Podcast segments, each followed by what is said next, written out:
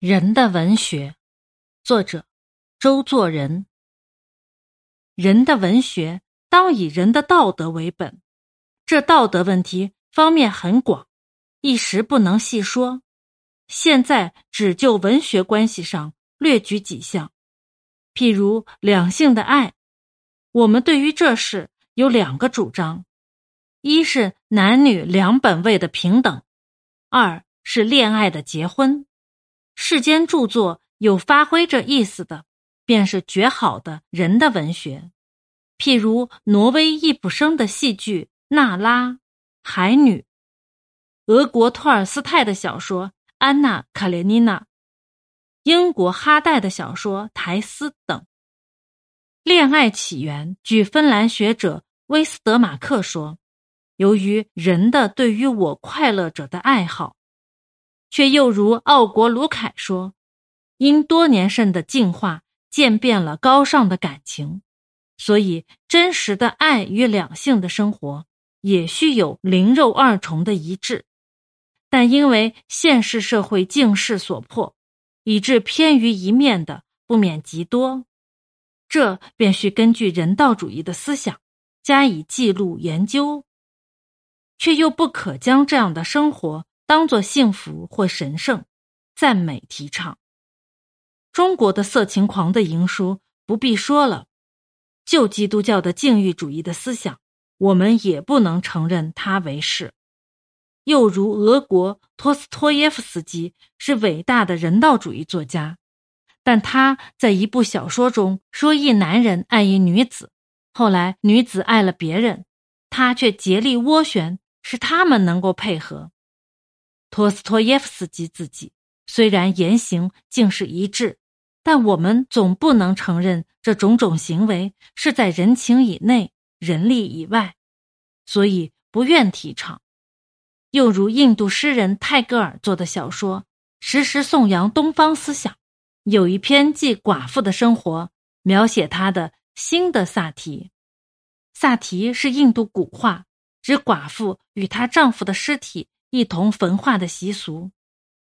又一篇说，一男子弃了他的妻子，在英国另娶，他的妻子还点卖了金珠宝玉，永远的接济他。一个人如有身心的自由，以自由选择与人结了爱，遇着生死的别离，发生自己牺牲的行为，这原是可以称道的事，但需全然出于自由意志。与被专制的因袭礼法逼成的动作，不能并为一谈。印度人深的萨提，世间都知道是一种非人道的习俗，近来已被英国禁止。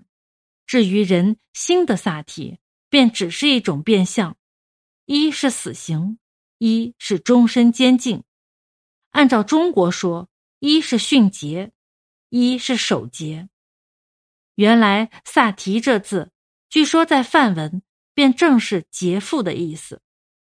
印度女子被萨提了几千年，便养成了这一种畸形的贞顺之德。讲东方话的以为是国粹，其实只是不自然的制度习惯的恶果。譬如中国人磕头惯了，见了人便无端的要请安、拱手作揖，大有非贵不可之意。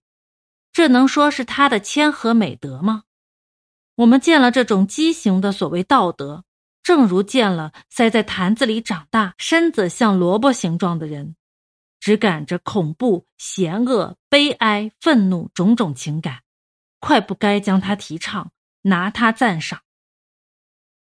其次，如亲子的爱，古人说父母子女的爱是本于天性，这话说的最好。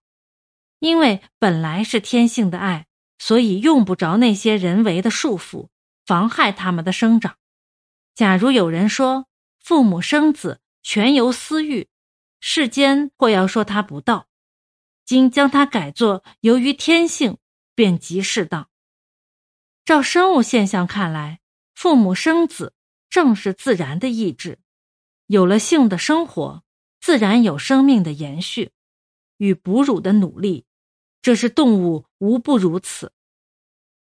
到了人类，对于爱恋的融合、自我的延长更有意识，所以亲子的关系尤为浓厚。近时使者所说儿童的权利与父母的义务，便即根据这天然的道理推演而出，并非实心的东西。至于世间无知的父母，将子女当作所有品、牛马一般养育，以为养大以后可以随便换他、其他，那便是退化的谬误思想。英国教育家戈斯德称他们为“猿类之不孝子”。正不为过。日本金田左右吉著《文学上国民思想的研究》卷一说：“不以亲子的爱情为本的孝行观念，又与祖先为子孙而生存的生物学的普遍事实，人为将来而努力的人间社会的实际状态，俱相违反，却认作子孙为祖先而生存。”如此，道德中显然含有不自然的分子。祖先为子孙而生存，所以父母理应爱重子女，子女也就应该爱敬父母，这是自然的事实，也便是天性。文学上说着亲子的爱的，希腊科美罗斯史诗《伊里亚斯》与欧里庇对斯悲剧《克罗叶对斯》中。说赫克多尔夫妇与儿子的死别的两节，在古文中最为美妙。近来，挪威易卜生的《群鬼》，德国施对曼的戏剧《故乡》，俄国都介涅夫的小说《父子》等，都很可以供我们的研究。至于郭巨埋儿、丁兰克木那一类残忍迷信的行为，当然不应再行赞扬提倡。割骨一事，尚是魔术与食人风俗的遗留，自然算不得道德，不必再叫它混入文学里，更不消说了。照上文所说，我们应该提倡与排斥的文学，大致可以明白了。但关于古今中外这一件事上，还需追加一句说明，才可免了误会。我们对于主义相反的文学。并非如胡志堂或乾隆做史论，单依自己的成见，将古今人物排头骂立。我们立论应抱定时代这一观念，又将批评与主张分作两事：批评古人的著作，便认定他们的时代，给他们一个正直的评价，相应的位置；至于宣传我们的主张，也认定我们的时代。不能与相反的意见通融让步，唯有排斥的一条方法。譬如原始时代，本来只有原始思想，行魔术食人的人，便只得将他捉住，送进精神病院去了。其次，对于中外这个问题，我们也只需抱定时代这一观念，不必再画出什么别的界限。地理上、历史上原有种种不同。但世界交通变了，空气流通也快了，人类渴望逐渐接近，同一时代的人便可相并存在。单位是个我，总数是个人，不必自以为与众不同、道德第一，画出许多整喻。因为人总与人类相关，彼此一样，所以张三李四受苦，与彼得约翰受苦。要说与我无关，便一样无关；要说与我相关，也一样相关。仔细说，便只为我与张三李四或彼得约翰，虽姓名不同，籍贯不同，但同是人类之一，同具感觉性情。他以为苦的，在我也必以为苦。这苦会降在他身上，也未必不能降在我的身上。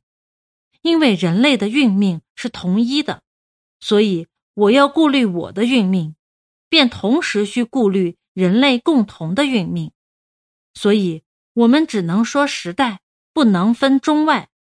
我们偶有创作，自然偏于见闻较确的中国的一方面，其余大多数都还需翻译、介绍外国的著作，扩大读者的精神，眼里看见了世界的人类。养成人的道德，实现人的生活。一九一八年十二月七日。